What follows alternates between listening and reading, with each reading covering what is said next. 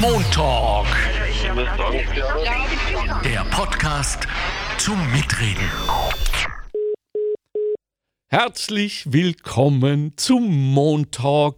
Dies ist ein Podcast, den ich mit Universitätsprofessor Dr. Ewald Nowotny und Konsumentenschützer Manfred Neubauer geführt habe. Der eine hat wahnsinnig viel Ahnung, was Geld an sich und Veranlagungen und Sicherheit und so weiter betrifft. Und der andere, nämlich Manfred Neubauer, ist dann eher zuständig, wenn es schief geht, beziehungsweise wenn Menschen nicht genug Eigenverantwortung übernommen haben im Umgang mit Geld. Dem soll auch dieser Podcast helfen. Gut, also dann viel Spaß mit unserem Podcast über Kohle.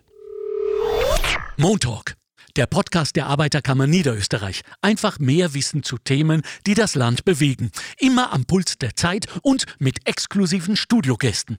Meinung haben und darüber reden. Alle zwei Wochen neu und jederzeit abrufbar. Finanziert aus den Mitteln des Zukunftsprogramms der Arbeiterkammern. Ich begrüße Sie, meine Herren. Einen schönen guten Tag. Hallo, Herr Schönen Professor. guten Tag. Servus, mein lieber Manfred. So, danke zunächst einmal für Ihre Zeit, Herr Professor. Und, äh, und danke für Ihre Expertise. So, ich steige mal voll gleich ein und sage, es wird gespart. Nach wie vor. Man möchte es nicht glauben. Und ähm, Niederösterreich ist da ein führendes Land nach wie vor. Gibt es denn dieses Sparbuch, über das wir heute ein wenig nostalgisch reden werden, noch im Land? Wissen Sie das? Ja, das Sparbuch gibt es natürlich. Äh, Wir haben insgesamt in Österreich etwa 200 Milliarden äh, an sozusagen kurzfristigem äh, Sparen, wobei wir schon hier eine Änderung haben, äh, dass das Sparbuch in, in diesem klassischen Sinn war vor etwa zehn Jahren noch etwa 70 Prozent dieses Sparens und ist jetzt nur mehr ungefähr 56 Prozent, weil ein erheblicher Teil jetzt äh, bei Online-Sparkonten ist. Und die Banken, äh, auch aus betriebswirtschaftlichen Gründen, bemühen sich ja, ihre Kunden vom Sparbuch weg zum Online-Sparkonto zu bringen, was aber genau denselben Effekt hat. Okay, äh, ich glaube, das ist ein ganz guter Zeitpunkt, wenngleich recht früh, dass wir unser Straßeninterview äh, präsentieren. Wir haben also einmal mehr äh, Christoph Baumgarten und Tatjana Schnittchen, die Menschen auf St. Pöltens Straßen gefragt zum Thema Sparen. Hören Sie sich das mal an. Nein, habe ich nicht. Weil die Zinsen so schlecht sind. Nein, habe ich nicht. Nein. Warum nicht? So weit kann es gehen. Also Sparbuch habe ich nicht, nein. Ein Konto habe ich, ne? aber kein Sparbuch. Wobei ich nichts zum Sparen habe. Ja, ist ein Kapitalsparbuch. Nein, weil ich kein Geld habe. Ja, leider. Wieso leider? Naja, weil es ein Minusgeschäft ist. Solange ich keine Zinsen zahlen muss, lasse ich es noch liegen. Ja. Nein. Nein. Nein, nein. Oi, oi, ich hab schon. Ich hab schon. Ich hab, ich hab die Sparbuch zuge, äh, zugemacht. Ich, nur wenn ich, wenn ich brauche, dann nehme ich schon raus. Aber einzahlen tun sie nichts mehr drauf. Na, na. Äh, waren Sie mit der, ba äh, mit der Bank? Bis jetzt habe ich nicht bezahlt. Okay, also, äh, was ich höre, und jetzt äh, frage ich unseren äh, Arbeiterkammer Niederösterreich Konsumentenschützer Manfred Neubauer, ist, dass die meisten gar keine finanziellen Mittel haben zum Zurücklegen. Ist das, äh, äh, entspricht das deinen Erfahrungen? Ja, das entspricht schon unseren Erfahrungen. Also Mhm. es ist nicht so einfach, dass am Ende des Monats noch äh, ausreichend Geld überbleibt, um das dann auch noch zu sparen oder zu veranlagen oder vielleicht in die Altersvorsorge zu stecken. Äh, es ist halt schon einiges immer da, dass man bezahlen muss übers Monat. Hm. Und äh, ja, der Median, das Medianeinkommen ist ja nicht so hoch, dass wir hier äh, immer wieder zum Schluss des Monats noch einiges überbleiben wird, dass man dann auch noch sparen kann Noch dazu, derzeit ist es halt auch nicht das große Geschäft, haben wir gerade gehört, auch in der Umfrage.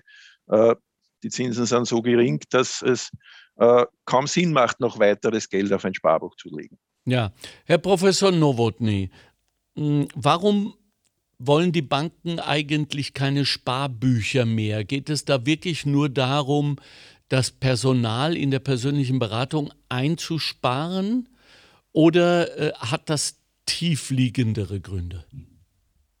Also zunächst einmal hat es vor allem technische Aspekte. Das Sparbuch ist jetzt rein technisch gesehen ein relativ kostspieliges äh, Produkt. Und wenn ich natürlich dann auf ein Online-Sparkonto gehe, ist das äh, wesentlich einfacher und ist letztlich ja auch äh, für die Sparerin und den Sparer einfacher, weil ich eben nicht immer zur Bank gehen äh, muss, sondern das alles sozusagen elektronisch äh, abwickeln kann. Man muss aber auch dazu sagen, es gibt natürlich auch einen gesamtwirtschaftlichen Aspekt. Wir haben, und das klingt jetzt ein bisschen vielleicht komisch, aber wir haben einen Überschuss an Ersparnissen. Und daher sind die Banken jetzt eigentlich voll mit Liquidität haben gleichzeitig aber nicht in demselben Ausmaß Kreditwünsche, so dass es für die Banken und für die Liquidität selber müssen sie ja äh, auch was zahlen, und zwar sogar Negativzins, mhm. Äh, so dass es für die Banken äh, nicht so wahnsinnig interessant ist, zusätzliche Liquidität hier an Land zu ziehen. Und das zeigt sich ja auch deutlich, dass hier die Konkurrenz in diesem Bereich schon deutlich geringer äh, geringer geworden ist. Und äh, nun muss man dazu sagen, äh, das ist eben eine unmittelbare Entwicklung. Langfristig, glaube ich, ist es schon wichtig, hier eine Sparkultur im Land zu halten. Und äh, deshalb wird ja auch etwas wie ein Weltspartag oder eine Weltsparwoche auch weiterhin begangen, wenn auch natürlich ein bisschen mit äh, eingeschränktem Enthusiasmus. Mhm. Mhm. Äh, um das nochmal klar zu machen, 782 Milliarden liegen als private Geldvermögen mehr oder weniger gut angelegt in Österreich, davon 27 Milliarden Bargeld. Auch nochmal von Ihnen aus dem Munde eines Gurus gesagt, das ist doch nicht gut, dass wir Bargeld zu Hause sparen, oder? Herr Professor? Ja, also Bar, Bargeld ist sozusagen etwas für, für laufende Transaktionen und äh, es äh, ist, glaube ich, sehr äh, altersbedingt. Also für junge ja. Leute, das sehen auch alle, zeigen auch alle Statistiken, äh, die sind äh, schon ins großen Maß bei bargeldlosen Zahlen. Äh, für ältere Jahrgänge ist eben das äh, Zahlen mit Bargeld äh, doch noch das bequemste und das übliche, so dass wir hier natürlich dann von, bei dieser Gruppe auch größere Bargeldreserven hier haben. Aber davon, das noch mit Bargeld unterm Kopfpolster ist sicherlich keine gute Kapitalanlage. Eben. Und zwar aus Gründen äh, von Unfällen und, und äh, Verbrechen und so weiter. Es, wie man es dreht und wendet. Es ist nicht gut und es vermittelt Ihnen, liebe Hörerinnen und Hörer, auch bei weitem nicht jenes Sicherheitsgefühl, das Sie sich davon versprechen. Im Gegenteil. Ab jetzt, wenn Sie mir zugehört haben, werden Sie zu Recht sehr nervös, wenn Sie Bargeld zu Hause haben also äh, wohin damit, Herr Professor? Ja, wie gesagt, das ist äh, der sicherste Ort ist immer bei der Bank, wobei man natürlich schon auch dazu sagen muss, äh, es muss eine Bank sein, äh, der man vertrauen, der man vertrauen kann. Wir haben ja hier leider auch ein, ein negatives Beispiel, äh, aber äh, dort habe ich auch eine, äh, bei den Banken habe ich ja die Einlagensicherung, wo ich jede Einlage pro Person und pro Bank mit 100.000 Euro gesichert, gesichert ist. Das heißt, da kann mir auf keinen Fall etwas äh, passieren. Äh, aber es, das sind eben Banken, die im äh, Einlagensicherungssystem sind. Man muss ein bisschen aufpassen, dass es dann nicht irgendwelche nebulosen Aktivitäten gibt von Leuten, die auf andere Weise Geld einsammeln wollen. Das ist sozusagen für das, wenn man will, für, für das Geld, das ich laufend brauche. Also quasi äh, dafür muss ich ja immer, immer brauche ich weiter eine Ersparnisse, also quasi der Notgroschen. Also wenn die Waschmaschine kaputt geht und ich wieder eine kaufen muss. Das andere ja. ist die Frage, äh, dass ich äh, langfristig sparen möchte. Also das heißt Vermögensaufbau. Und wie Sie ja auch aus der Umfrage äh, gesehen haben, ist das ein Problem, das zwar schon sehr viele Österreicher und Österreicher betrifft, aber gleichzeitig eben viele auch nicht, weil wir eben gerade in Bezug auf Vermögen eine sehr ungleiche Verteilung in Österreich haben und daher die Möglichkeiten der Vermögensbildung natürlich beschränkt sind. Aber für die Menschen, die das haben und die auch sozusagen in, in nicht allzu großen Größenordnungen sind, äh, war traditionell immer das Sparbuch das Element. Äh, da muss man sagen, äh, für dieses quasi Geld, das längerfristig nicht unmittelbar brauche, sondern wo ich sozusagen auf einen längerfristigen äh, Zeitpunkt äh, abstelle, da ist es sicherlich besser, äh, in anderer Weise das anzulegen. Ja, ja. Also typischerweise etwa äh, in äh, Bausparer. de facto Aktien, aber natürlich nicht Aktien, äh, mhm. eine Einzelaktie zu kaufen, sondern das, was die Banken ja anbieten, sind Fonds-Sparpläne, also solche langfristigen Sparpläne. Da kann ich schon ab 50 Euro pro Monat äh, dabei sein. Mhm. Und äh, da habe ich dann natürlich auch eine deutlich höhere Rendite. Ja, also wir haben eine Faktenbox natürlich auch, bevor wir hier rumrätseln, die uns jetzt sagen wird, wie es wirklich mit den Summen aussieht. Bitte unsere Faktenbox. Die österreichischen Haushalte besitzen ein Bruttogeldvermögen von insgesamt 782 Milliarden Euro. Etwas mehr als ein Drittel davon entfällt auf Einlagen, zum Beispiel auf Girokontos und Sparbüchern. Ein weiteres Drittel ist in Aktien und anderen Anteilsscheinen angelegt. In Lebensversicherungen sind etwa 80 Milliarden veranlagt, weitere 50 Milliarden in privater Pensionsvorsorge. Außerdem besitzen die österreichischen Haushalte rund 27 Milliarden Euro an Bargeld. Laut einer Online-Umfrage sparten die Österreicherinnen und Österreicher 2019 durchschnittlich 5.727 Euro. Im Sparranking der Bundesländer liegt Niederösterreich mit 3.831 Euro an achter Stelle. Sparmotiv Nummer 1 ist für 86 Prozent laut einer IMAS-Studie finanzielle Absicherung. Der Bausparer ist in Österreich die meistgenutzte Veranlagungsmöglichkeit, gefolgt von Lebensversicherungen und Wertpapieren. Sechs von zehn halten das Sparbuch nicht mehr für ein zeitgemäßes Sparprodukt. Die Daten stammen von der österreichischen Nationalbank. Stand zweites Quartal 2021 aus dem Global Wealth Report der Boston Consulting Group, aus einer Online-Umfrage des Zahlungsanbieters Klarna und einer IMAS-Studie im Auftrag von Erste Bank und Sparkassen. Danke, Bettina Schabschneider, wie immer für unsere Faktenbox, Herr Professor. Äh, ich mache einen kleinen Themen-Change insofern, als dass ich Sie frage, was glauben Sie, haben sich denn die Spargewohnheiten durch die Corona-Krise verändert? Vielleicht so wie äh, nach Goldman Sachs sie sich verändert haben, 2008? Ja, ja, also die Corona-Krise hat schon eine erhebliche Auswirkung. Okay. Und zwar in dem Sinn, dass die Sparquote sich fast verdoppelt hat.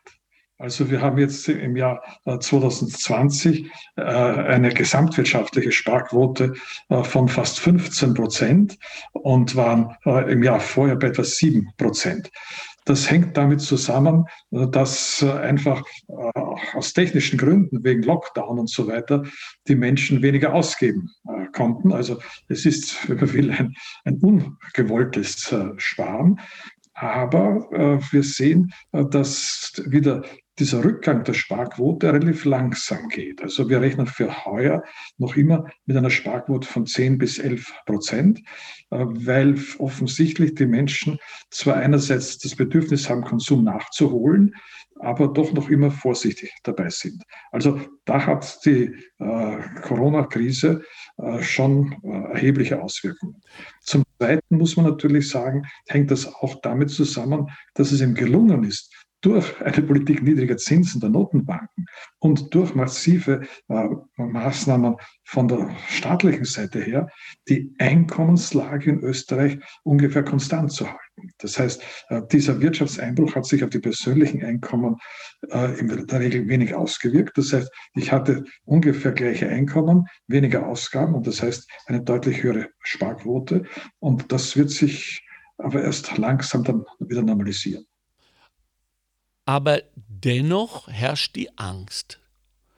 Und die Angst scheint ja auch der Hauptmotor des Sparens, zumindest im Moment, zu sein. Wovor fürchten wir uns, Herr Professor? Und kann das Sparbuch oder das veranlagte Geld denn diese Angst besänftigen oder gar beseitigen? Naja, Sie kennen den alten Spruch, Geld beruhigt, wenn man es hat. Ja. Also das ist natürlich ein, ein, äh, ein gewisses äh, Element äh, der, der Beruhigung. Aber man muss immer genau schauen, Angst wovor. Die, das Wichtigste für die Menschen ist immer ein Arbeitsplatz.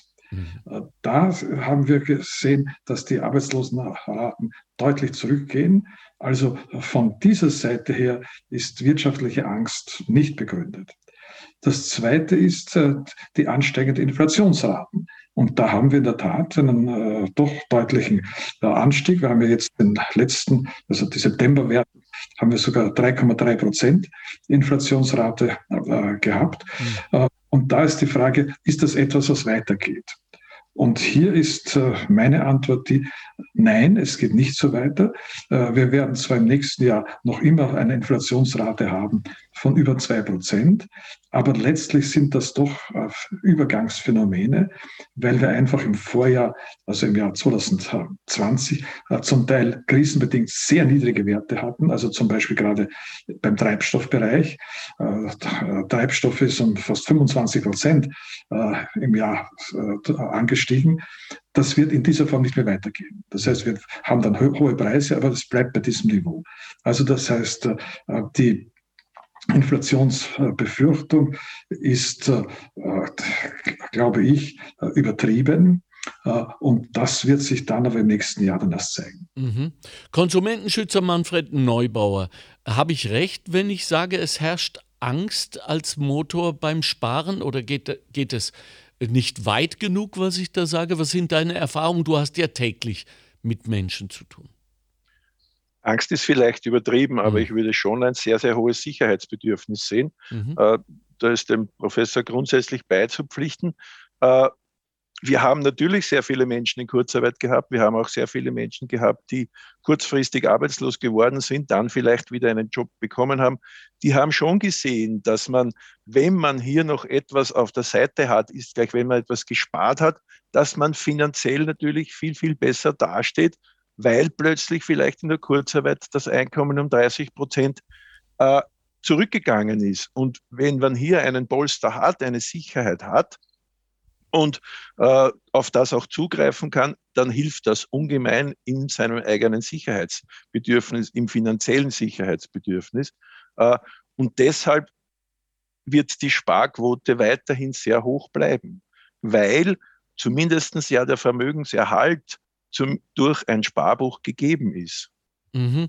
Jetzt habe ich aber zum Beispiel ein Problem mit meiner Autarkie. Also ich, ich will doch weiterhin über mein Geld insofern auch zu bestimmen wissen, dass ich wissen will, bei wem das liegt, wer dafür zuständig ist. Der Professor Nowotny hat, Nowotny hat es kurz vorher angesprochen, unsere äh, Vorzeigepleitebank äh, im Burgenland einerseits äh, und, und äh, andererseits äh, Wirecard und, und ähnliche Entwicklungen. Da will ich doch vertrauen. Also das ist doch quasi auch das Gegengift zu Angst, dass ich beruhigt werde im Idealfall von Menschen mit Puls, denen ich analog begegne.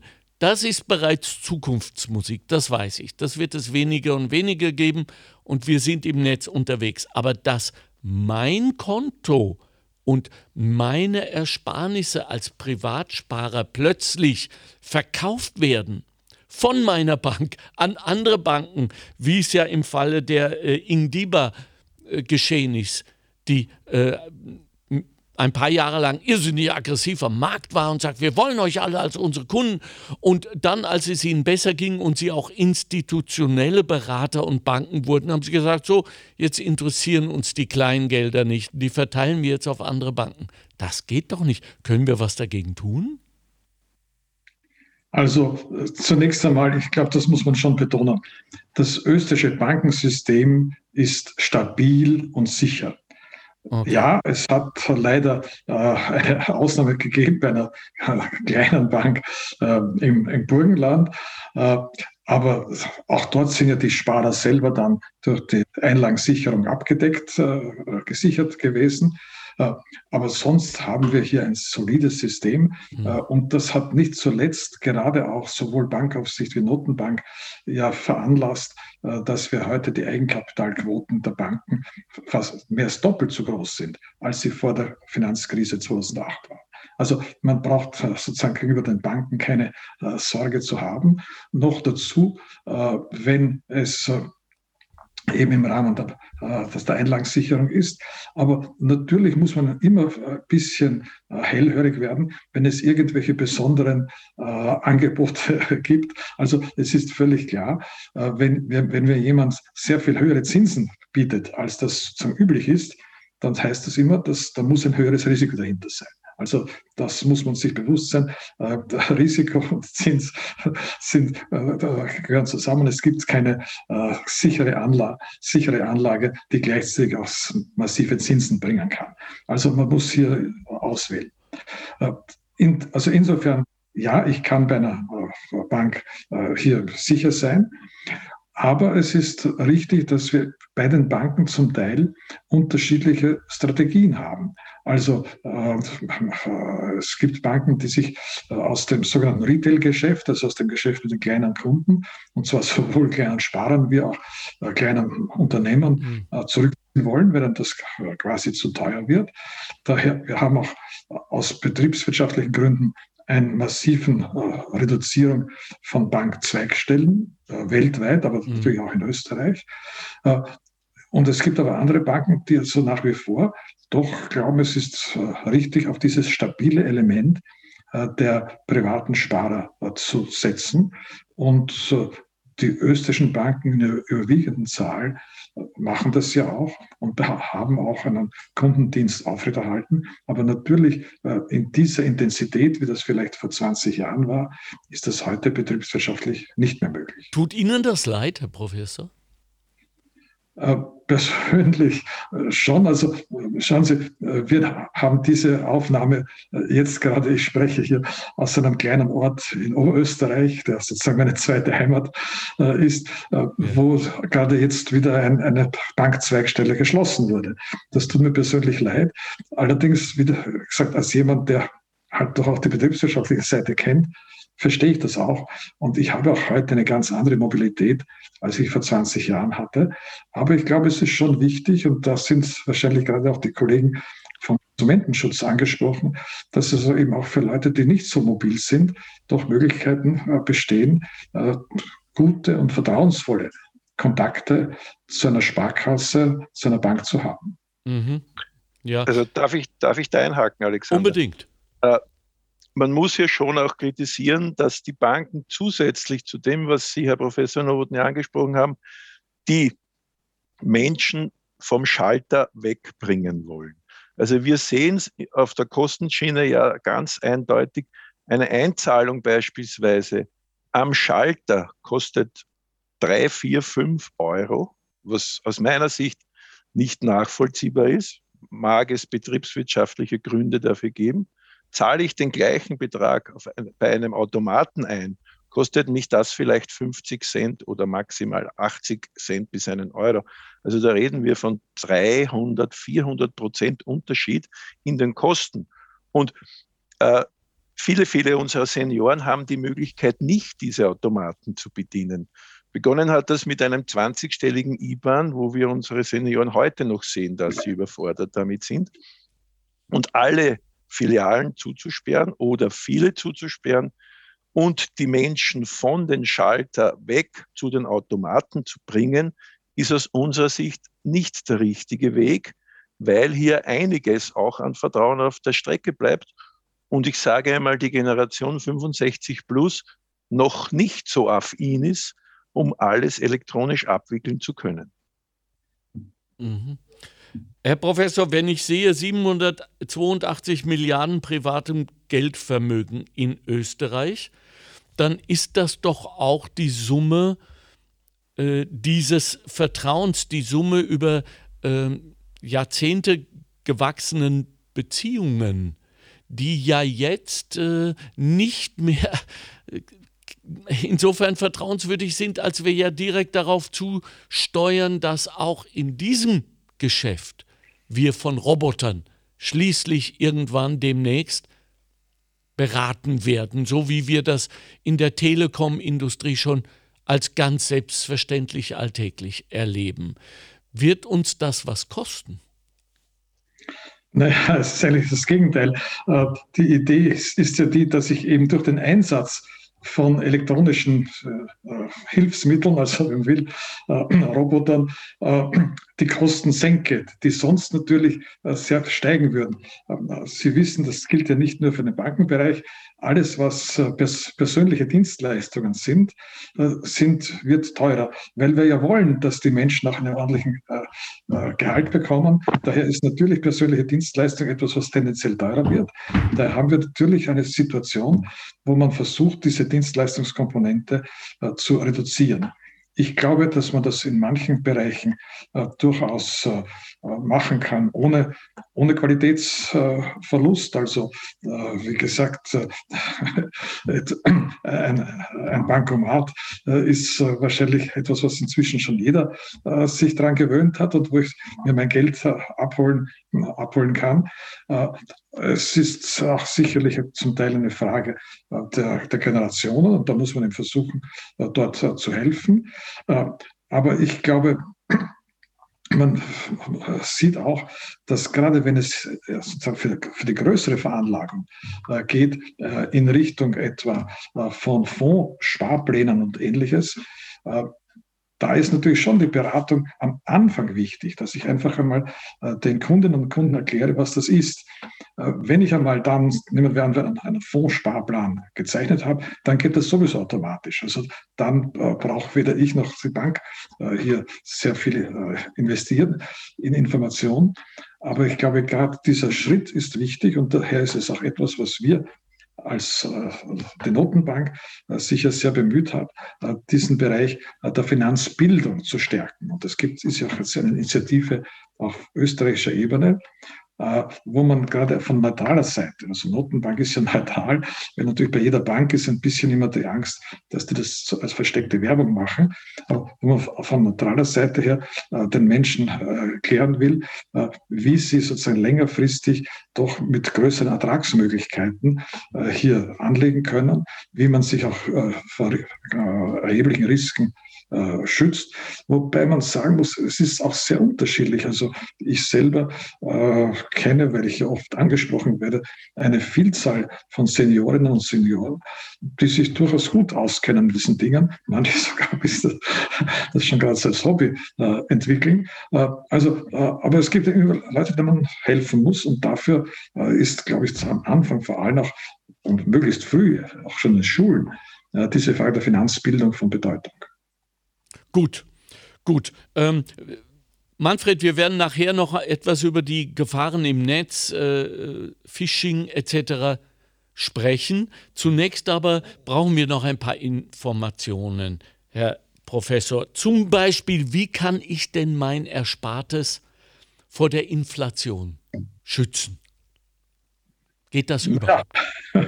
Äh, wenn, ich, wenn ich sozusagen äh, null Zinsen habe, mhm. äh, dann bin ich nicht geschützt, sondern äh, man muss eben unterscheiden, äh, sozusagen den Nominalzins, also eben das ist das, äh, was quasi draufsteht, und dem Realzins, also das ist Nominalzins minus, minus Inflationsrate. und bei 0% oder 0,1% äh, Zinsen und der Inflationsrate, äh, die eben doch deutlich höher ist, werde ich negative Realzinsen haben. Äh, das ist übrigens aber etwas, was nicht völlig Neues. Wir haben das angeschaut. Etwa in der Hälfte der Zeit, seit 1950, hatten wir in Österreich negative Realzinsen. Das heißt, die Inflation war höher als die Sparbuchverzinsung. Was sozusagen man dazu sehen muss, Gleichzeitig haben sich aber die Einkommen massiv erhöht. Mhm. Das heißt, äh, ich habe auch mehr Möglichkeiten gehabt zu sparen und deshalb sind ja auch die Ersparnisse insgesamt gestiegen. Äh, also das heißt, das wirklich Wichtige für die Menschen ist ja die Frage, wie sich ihr Einkommen entwickelt. Das haben wir ja auch bei Befragung gesehen. Für die meisten Menschen ist, ob sie jetzt ein bisschen mehr oder weniger Zins bekommen, für für ihr sozusagen Wohlbefinden nicht so entscheidend. Das Entscheidende ist, wie schaut das Einkommen aus? Und daher, das ist ja auch die Begründung wieder für niedrige Zinssätze. Den niedrigen Zinssätze mache ich ja nicht quasi aus Sadismus, sondern ich mache sie, äh, damit eben äh, hier die Wirtschaft besser investieren kann, damit es leichter wird zu konsumieren und damit, damit die Wirtschaft besser wächst und damit die Einkommen besser wachsen. Also das okay. ist einmal der eine Bereich. Okay. Der zweite Bereich ist, wenn ich sozusagen hier dann bereit bin, etwas höheres Risiko in Kauf zu nehmen, dann kann ich eben in solche Veranlagungen gehen, also in, in Fonds, in, in Wertpapiere. Und da ist wieder das äh, Geheimnis jeder guten äh, Kapitalanlage ist die Risikostreuung. Also es ist äh, ein, ein Glücksspiel, wenn ich nur eine spezielle Aktie kaufe, sondern ich muss sozusagen Zugang haben zu einer Vielzahl. Das werde ich persönlich nie machen können, sondern daher brauche ich einen Fonds, wo diese Risikostreuung gegeben ist. Und das haben wir ja in den vergangenen Jahren gesehen. Wir haben also jetzt im letzten Jahr haben diese Fonds ungefähr Wertsteigerung von drei bis fünf Prozent. Und wir werden heuer wahrscheinlich noch höhere Wertsteigerungen haben, weil ja zum Beispiel äh, die österreichische Börse äh, sehr erhebliche äh, Zuwächse hat. Aber das muss man immer dazu sagen, die Börse ist keine Einbahn. Es kann auch wieder Rückschläge geben. Und daher muss ich eben bereit sein, das über längere Zeiträume zu sehen. Und letzter Punkt, Daher ist es auch wichtig, mit solchen zum Beispiel Fondssparplänen möglichst frühzeitig zu beginnen, weil dann habe ich sozusagen diesen Durchschnittseffekt, der damit erreicht wird. Und das ist wieder eine Frage äh, der Finanzbildung. Mhm, gut. Ähm, Sie haben das Glücksspiel oder Glück an sich angesprochen. In diesem Zusammenhang, wie stehen Sie denn zu diesen vielbesungenen Kryptowährungen? Die jetzt in aller Munde sind und angeblich ja auch zur Geldvermehrung, manche sagen, ideal sind. Stimmt das? Also ich kann hier, ich kann hier nur warnen. Okay. Äh, das ist äh, in der Tat für mich äh, sehr ähnlich einem, einem Glücksspiel. Es ist ein, ein, ein Asset, es ist ein, ein Produkt, das aber sozusagen künstlich geschaffen ist und äh, wo es hinaufgehen kann, wo es auch wieder hinuntergehen äh, kann, äh, wo es zum Teil zu einem Totalcrash kommen kann. Also ich würde sagen, jemand, der ein bisschen Nervenkitzel liebt oder Glücksspiel liebt, kann sozusagen statt einem klassenlos hier Bitcoin investieren das Risiko ist sogar etwas größer, weil bei Klassenlos habe ich eine äh, statistisch berechenbare Chance zu gewinnen. Die ist nicht sehr groß, aber immerhin. Äh, bei Bitcoin habe ich das nicht. Aber es kann immer hoffen, dass ich Leute finde, denen ich meine Sachen verkaufen kann. Aber das ist, wie gesagt, es ist kein Geld. Es ist nicht, es ist kein Geldersatz. Ich kann damit nicht äh, wirklich äh, in richtiger Form zahlen. Ich habe keine solide äh, Wertaufbewahrung. Also ich würde sagen, das ist äh, etwas für Risikoliebhaber, aber nicht eine seriöse Wertanlage. Okay. Äh, Manfred Neubauer, Konsumentenschützer, wie viel enttäuschte Zocker hast du denn schon beraten müssen? Und wie ist das ausgegangen? Enttäuschte Zocker haben wir sicher schon äh, ein paar tausend beraten müssen wow. in, in den letzten Monaten wahrscheinlich. Insbesondere, weil halt diese jetzt gerade angesprochenen Kryptowährungen, Bitcoins und so weiter halt boomen. Natürlich ist davon ganz klar abzuraten. Es ist eine Hochrisikoveranlagung mit extremen Schwankungen.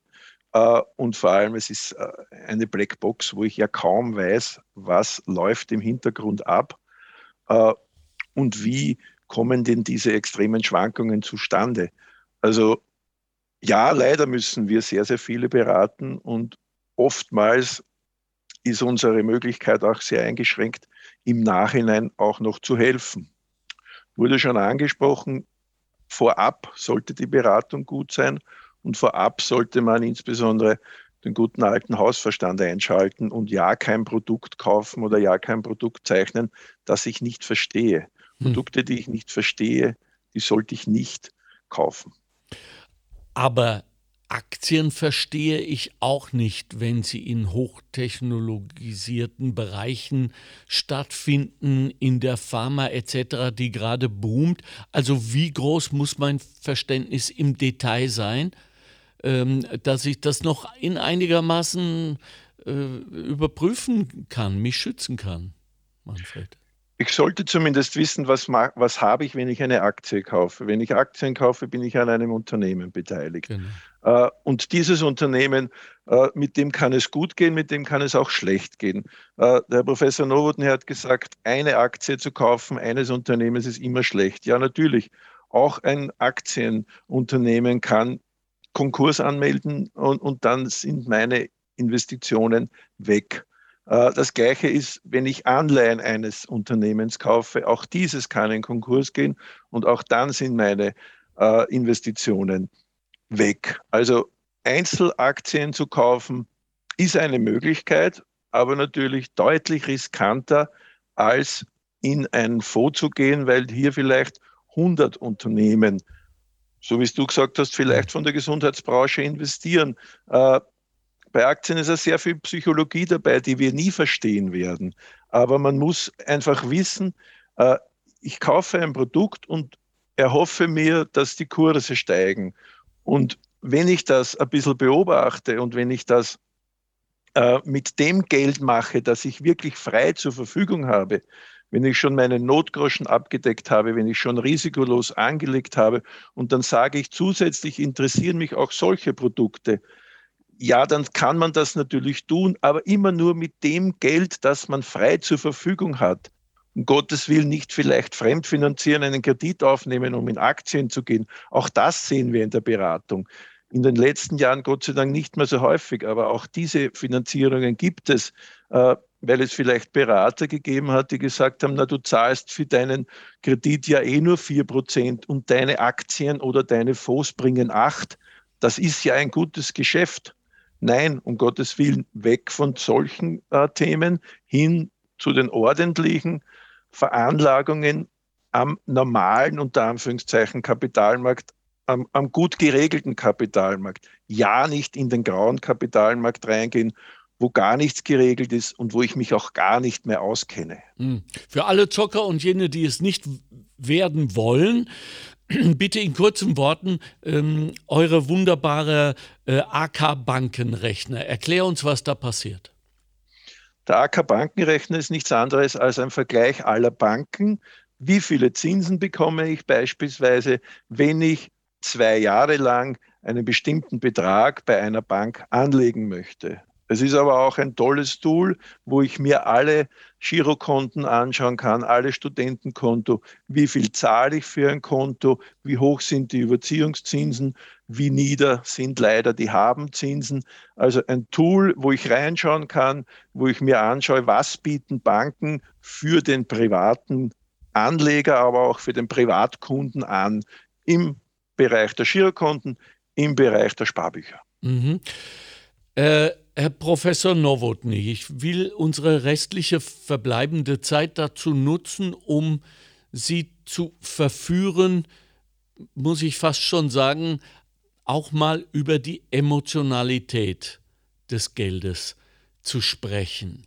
Ich weiß nicht, ob jemand wie Sie, der sich, so sehe ich sein ganzes Leben, mit diesem Phänomen, wenn wir es mal als solches betrachten wollen, beschäftigt hat äh, da zu einem Schluss gekommen ist irgendwann, was bedeutet uns Geld? Denn Sie haben vor kurzem ge gesagt, ja, es beruhigt, aber wir wissen doch aus vielen, vielen Untersuchungen, dass es nicht glücklich macht. Aber wir suchen alle das Glück. Ist es jetzt das Geld oder gehen wir jetzt in eine Phase der Immaterialisierung? Des Geldes, wenn man so will, wenn das überhaupt möglich ist, wo wir sagen, nein, wir kaufen uns jetzt für unser Geld andere Sachen als Geldvermehrungsgeschichten. Verstehen Sie, wo ich hinaus will? Naja, also Sie haben völlig recht. Die emotionale Seite spielt immer eine große Rolle. Ja. Vor allem auch deshalb, weil äh, Geld äh, ist etwas, was auf Vertrauen aufbaut. Ja. Äh, das heißt, die Menschen, es funktioniert ja nur, wenn die Menschen das Vertrauen haben, dass sie für dieses Geld, das sie bekommen, auch etwas wieder sich leisten können. Und äh, daher ist das ist auch der Punkt, weshalb auch die Preisstabilität ein, ein wichtiger Punkt ist, den Notenbanken immer als äh, eine ihre Hauptaufgabe sehen. Mhm. Man darf aber nicht vergessen, äh, gerade in äh, Staaten wie Österreich oder auch in Deutschland, äh, und ich habe das ja von meinen Eltern selber erlebt, gibt es natürlich noch immer Generationen, äh, die sehr geprägt sind von den Erfahrungen ihrer Eltern oder Großeltern, die ja in der Tat äh, zweimal, dreimal in ihrem Leben äh, ihre Ersparnisse, ihr Geldvermögen verloren haben. Ja. Und zwar immer, der Grund sind letztlich immer Kriege. Also nichts ist so. Aber äh, Zwischenfrage, äh, so, äh, verzeihen Sie, ist das heute noch möglich? Und bitte eine ehrliche und keine politische Antwort. also es ist, wie gesagt, das ist immer der Grund für das sind historisch immer Kriege. Und die äh, ehrliche Antwort ist daher, sehe ich sozusagen die Gefahr eines Krieges. Die sehe ich für unsere, äh, für unsere Staaten, also für die Staaten in der Europäischen Union, Gott sei Dank nicht. Aber wir brauchen ja gar nicht so weit weg äh, schauen, etwa Staaten äh, im Balkanbereich, äh, Staaten äh, in, im, im Osten, Südosten. Dort war das natürlich noch immer eine reale Gefahr. Bei uns sehe ich, Gott sei Dank, und wir sind so eine, eine wirklich privilegierte Generation, mhm. wo wir jetzt schon viele Jahrzehnte, 70 Jahre, mehr als 70 Jahre des Friedens erlebt haben mhm. und daher auch 70 Jahre letztlich des stabilen Geldes. Mhm. Äh, natürlich mit Inflation, aber es ist nie zum Verlust von Geld als solches gekommen. Darf ich, also, darf ich kurz eingrätschen? Der Krieg, ja. von dem wir heute sprechen, und darüber sind sich ja auch äh, von den Zukunftsforschern abwärts alle einig, ist ja nicht mehr einer, der mit Panzern geführt wird und mit Fliegern und somit auch nicht deklariert mehr wird, sondern der mehr und mehr im Netz stattfindet. Stichwort Blackout. Wir haben auch darüber ausgiebig berichtet im Montalk. Wenn also ähm, Sachen, die im Netz aufgedeckt werden, dafür sorgen können, dass ganze Regierungen zusammenbrechen und Bundeskanzler ihren Hut nehmen müssen, dann haben wir es doch auch schon mit einer Art Krieg zu tun, den wir gar nicht mehr beobachten können, weil er nie erklärt wurde äh, und äh, insofern vielleicht schon längst stattfindet? Nein, das sehe ich nicht so. Okay. Das ist, äh, muss ich ganz ehrlich sagen, eine Verharmlosung des Krieges. Okay. Krieg ist etwas ganz anderes. Gut. Krieg ist etwas Schreckliches, äh, das sozusagen die Menschen unmittelbar, und zwar alle Menschen berührt. Äh, ich habe hab natürlich äh, die, die, die, Gespräche, die hier von manchen österreichischen Politikern im Netz geführt worden sind, ja. sind, sind ein Unsinn und, und, und alles, aber die gefährden nicht unsere Sicherheit. Also das hat, das ist, das ist skurril und, und peinlich, aber das kann man damit nicht vergleichen. Okay. Auch die Dinge, natürlich ist es richtig, ich habe jetzt sozusagen Cyberkriegführung und äh, solche Dinge. Äh, das, äh, daher muss ich immer Katastrophenschutz, das ist ein ganz wichtiger Bereich. Ja, ja. Das ist letztlich äh, eine technische das sehe ich nicht als äh, eine, eine kriegsähnliche äh, Problematik. Aber ich darf darauf zum Beispiel hinweisen, dass die schwedische Notenbank ja. Sie wissen, Schweden ist das Land, wo äh, sozusagen das elektronische Geld am weitesten fortgeschritten ist. Mhm. Schwedische Notbank hat jetzt eine Kampagne gestartet, wo sie die Bürger auffordert, als Teil der Krisenvorsorge immer auch eine bestimmte Menge Bargeld im Haus zu haben. Und natürlich klarerweise, wenn es sozusagen äh, äh, totaler Stromausfall ist, funktioniert das elektronische Geld nicht mehr. Also das heißt, äh, das ist Krisenvorsorge, das ist vernünftig und das muss man, das wird vielleicht auch wichtiger und da muss man sich auch schauen, wo sozusagen Krisen äh, kommen. Aber so etwas, wie wir eben hatten äh, in der großen Inflation nach dem Ersten Weltkrieg, in der Inflation nach dem Zweiten Weltkrieg, äh, in, bei, bei dem Überfall Deutschlands auf Österreich in der Nazizeit, wo es auch hier eine Umrechnung zu einem sehr ungünstigen Kurs war.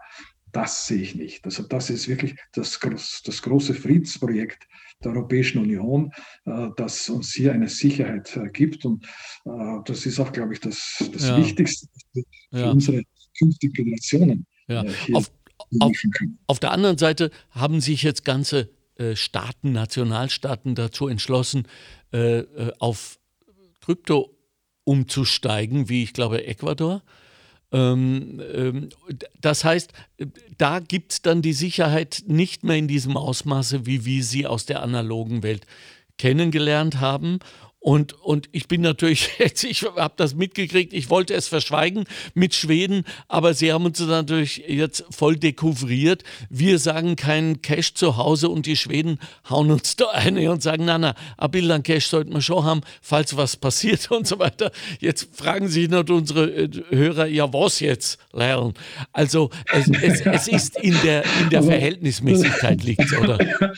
Das ist ja das, das Problem des richtigen Maßes, aber äh, das weil Sie das äh, angesprochen haben äh, mit Südamerika. Das ist eben genauso. Staaten, die unseriös sind, äh, gehen auch in unseriöse Währungen hinein. Mhm. Äh, äh, daher ist das wieder ein Argument dagegen, äh, sich eben in solchen unseriösen Dingen quasi Geld anzulegen, sondern wer das Glück hat, in einem soliden Staat zu leben, hat auch das Glück, solides Geld zu haben. Ja, ähm, Zurück zu unserer emotionalen Schiene. Glauben Sie nicht, dass das Geld heute noch oder vielleicht sogar mehr denn je in unserer ähm, Regression unserer Sehnsüchte, wie ich es im Moment empfinde. Wir sehnen uns alle nach den 50er, 60er Jahren zurück, wo die Welt so angeblich in Ordnung war und so weiter, was natürlich auch ein Unsinn ist, gerade was unser Thema angeht. Aber ähm, das das immer noch religiös bestimmt ist. Denn Geld, äh, Herr Professor Nowotny, war doch immer auch ein religiöses Ding. So hat es ja angefangen, wenn ich recht informiert bin bei den Phöniziern. Naja, also das würde jetzt eine lange, eine lange ich Geschichte weiß, sein. Ja.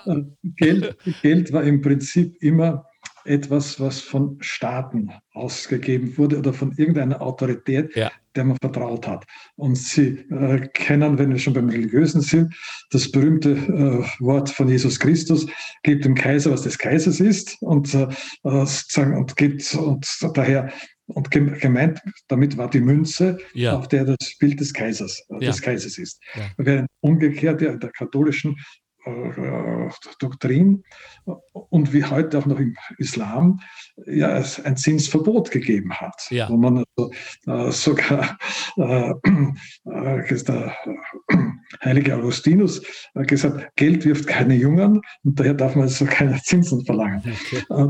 Und eigentlich die, die wirtschaftliche Entwicklung, die, die, die Renaissance, sozusagen die Entwicklung äh, von einer statischen Ökonomie, wie wir sie im Mittelalter hatten, zu einer dynamischen, ist dem einfach entstanden, dass es eine Kreditwirtschaft entstanden ist. Das heißt, ich konnte große Projekte machen auf äh, sozusagen äh, ökonomischer Basis. Früher konnte ich zum Beispiel sich ein, ein, ein Riesenprojekt wie den Bau des Stephansturms konnte ich nur machen, indem Leute gespendet haben oder die Pyramiden wurden gebaut durch Zwangsarbeit. Mhm. Äh, aber etwas, das Ausstatten, der Kauf äh, von Schiffen, um eine Expedition zu finanzieren, mhm. das konnte ich eben nur machen, äh, indem ich jetzt Kredite aufgegeben habe, für die ich natürlich Zinsen verlangt habe, damals übrigens sehr hohe Zinsen, ja. weil das Risiko sehr hoch, sehr hoch war. Also das heißt, die Geldwirtschaft ist natürlich schon unmittelbar verknüpft mit der Dynamik einer, einer Wirtschaft. Und äh, ich glaube, das hat sich auch als positiv erwiesen. Äh, man muss nur umgekehrt wieder die Geldwirtschaft auch kontrollieren. Und das ist eben die Aufgabe einer Bankengesetzgebung, einer Finanzgesetzgebung. Und das, was wir gesehen haben im Jahr 2007, 2008, also wir äh, diesen großen äh, Crash hier hatten, das war letztlich auch eine Folge einer übermäßigen Deregulierung. Das war ja die Zeit, wo man sozusagen extrem marktgläubig war, mhm. Äh, wo man daher gesagt hat, die Märkte regeln alles. Es hat sich gezeigt, die Märkte allein regeln das nicht. Ich brauche eine Regulierung. Und was wir jetzt haben, ist auch in, gerade im Geld- und Kreditbereich äh, das, was man eine Re-Regulierung. Also wir haben jetzt wieder strengere Regeln. Daher, das hat sich jetzt in der Corona-Krise sehr bewährt.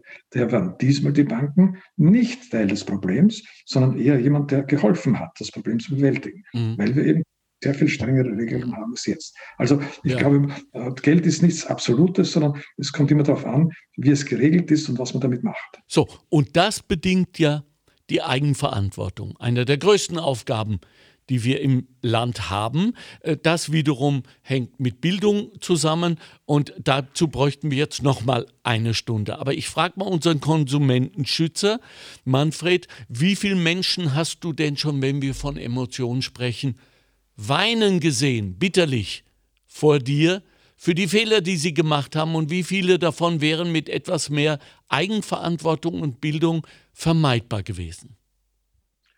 Leider habe ich auch schon einige weinen gesehen, wie sie draufgekommen sind, dass viel von dem Geld, das sie vielleicht irgendwo investiert haben, äh, tatsächlich unwiederbringlich weg ist. Mhm. Äh, das wirklich Traurige dabei ist ein, einfach, dass viele nachdem sie vorschnell investiert haben, zu hohes Risiko eingegangen sind äh, und gar nicht darüber nachgedacht haben, was sie hier gemacht haben, nach ein, zwei Jahren sich so mit dem beschäftigt haben, dass sie dann schon zu Experten geworden sind. Nur dann war es halt schon zu spät. Ja. Dann war das Geld trotzdem weg. Ja. Und das ist so, weil du auch von der Psychologie gesprochen hast, etwas, das für uns nicht nachvollziehbar ist. Wie komme ich dazu, jemanden, den ich vielleicht gar nicht kenne, den ich vielleicht nur im Internet gesehen habe, unter Anführungszeichen, oder getroffen habe, unter Anführungszeichen, oder der vielleicht mein dritter Nachbar in meiner gleichen, in meiner Wohngasse war, mhm. äh, Geld anzuvertrauen, ohne das Produkt zu verstehen, mich darüber schlau zu machen, vielleicht bei uns nachzufragen, äh, was haltet ihr vom Produkt A oder vom Produkt B, äh, überhaupt keine Prävention mache. Äh, wie kommt es dazu? Und äh, die Antwort leider Gottes aus unserer Sicht ist, und dazu gibt es auch Erhebungen und Studien, im Veranlagungsbereich, wenn ich schnell reich werden möchte, sind 70 Prozent sagen, es ist einfach die Gier. Brack. Da sind wir wieder beim Biblischen. Mhm. Äh, äh, Herr Professor Nowotny, zum Schluss. Was raten Sie uns allen Gläubigen, Ungläubigen, Zweiflern, Verweigerern und äh, vielleicht allzu sparsamen auf der anderen Seite? Wie sollen wir heute in dieser Zeit äh, auf nächste ungewisse Zeiten zugehend mit Geld umgehen. Geben Sie uns drei wirklich fette Ratschläge. Also, ich kann, bin dort nicht sehr geeignet als Lebensberater, aber ich kann vielleicht sagen, dass das Erste ist sicherlich, dass man sich einfach äh, klar wird, was ist mir wichtig im Leben. Also äh, ich kann das für mich selber sagen und für viele meiner Freunde und so weiter, äh, dass man einfach Prioritäten setzt. Das ist in unserem Fall bei vielen Menschen, dass man das doch äh, sich äh, seinen Kindern und Enkelkindern helfen will und daher versucht für die eine gewisse, zum Beispiel Hilfe bei der Ausbildung und, und ähnliche Sachen. Also ich glaube, das ist einmal äh, wichtig, ob ich das mache oder ob ich mir da jetzt irgendeinen einen, einen Sportwagen kaufe, ja. der in, in, ein paar Jahren schon wieder kaputt ist. Äh, also das ist der erste Punkt. Äh, der, zweite, der zweite Punkt, wenn ich dann ungefähr weiß, wie ich mein Geld verwenden äh, will, und es bleibt mir etwas zum Veranlagen, dann muss ich es eben trennen zwischen dem Bereich, den ich also quasi als Notgroschen brauche. Und da wird es sinnvoll sein, da kann ich das als Sparbuch oder eben jetzt ein, äh, ein Online-Sparkonto äh, haben. Also ich brauche immer sozusagen ein Geld für Notfälle. Das mhm. ist, glaube ich, völlig vernünftig.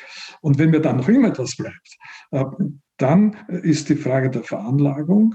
Und da glaube ich eben tatsächlich, dass das Sparbuch nicht die richtige Veranlagung äh, darstellen kann, sondern da muss ich etwas haben, was ich eben äh, als äh, als Investmentfonds habe und dann würde ich es am besten mit einer Bank, die ich eben kenne und der ich vertraue, so einen Fondssparplan äh, durchführen, der ja auch eine gewisse Flexibilität hat. Also wenn ich einen Monat nicht einzahlen kann, kann ich, muss, ich muss das so regeln, dass ich dann eben nicht einzahle, aber wo ich dann auf längere Zeit hin etwas habe, wo ich dann zum Beispiel sage, wenn ich dann in Pension bin, habe ich dann quasi ein Zusatzgeld, das ich dann verwenden kann, je nachdem, entweder für die Enkelkinder oder äh, für, für die Reise um die Welt oder was immer. Äh, äh, also ich glaube, man muss das äh, sehen, sozusagen in, in, abgestufter, in abgestufter Form. Aber wie immer im Leben, das Wichtigste ist immer, dass ich weiß, was ist mir wichtig und dass ich entsprechende Prioritäten setze. Uns war es enorm wichtig, Sie als Priorität heute in dieser Show gehabt zu haben. Danke, dass Sie im Podcast mitgemacht haben. Danke für Ihre Arbeit lebenslang, dass Sie auch lebenslang gelernt haben, etwas, woran wir uns alle jetzt gewöhnen sollten. Und danke für Ihre Weisheit. Für uns sind Sie in Geld nicht aufzuwiegen. Daher danke für Ihre Zeit. Danke und danke für das äh, wirklich äh, nette Gespräch. Dankeschön. Dankeschön. Auch dir, Manfred, weiterhin alles Gute. Danke dir vor allem für deine Empathie. Es ist bestimmt nicht einfach, mit enttäuschten Menschen umzugehen und sie dann noch dazu zu bewegen, jetzt aber bitte vernünftig zu bleiben. Also daher an dich und alle dort in der Arbeiterkammer Niederösterreich. Danke, danke für eure großen Herzen. Danke an mein Team Susanne Kahner, Mario Gattinger, Christina Winkler, Stefan Dangel, Karina Karas, Bettina Schabschneider, Christoph Baumgarten und Tatjana Schnittchen. Wenn Sie Fragen haben, die Arbeiterkammer Niederösterreich steht Ihnen natürlich jederzeit zur Verfügung. Für Themen, Kritik und auch Jubel sind wir auch sehr offen. Am besten über die Facebook-Seite der Arbeiterkammer Niederösterreich oder auch telefonisch unter 05 71 71 20 400. Mein Name ist Alexander Göbel. Ich danke für Ihre Aufmerksamkeit und hoffe, dass wir uns in 14 Tagen wieder hören. Und kein Cash zu Hause, Leute, außer Sie wohnen in Stockholm. Wünschen eine schöne äh, Woche und alles Gute. Bis dann. Ciao, ciao. Wiederhören. Wiedersehen. Montalk, der Podcast der Arbeiterkammer Niederösterreich. Einfach mehr Wissen zu Themen, die das Land bewegen. Immer am Puls der Zeit und mit exklusiven Studiogästen. Meinung haben und darüber reden. Alle zwei Wochen neu und jederzeit abrufbar. Finanziert aus den Mitteln des Zukunftsprogramms der Arbeiterkammern.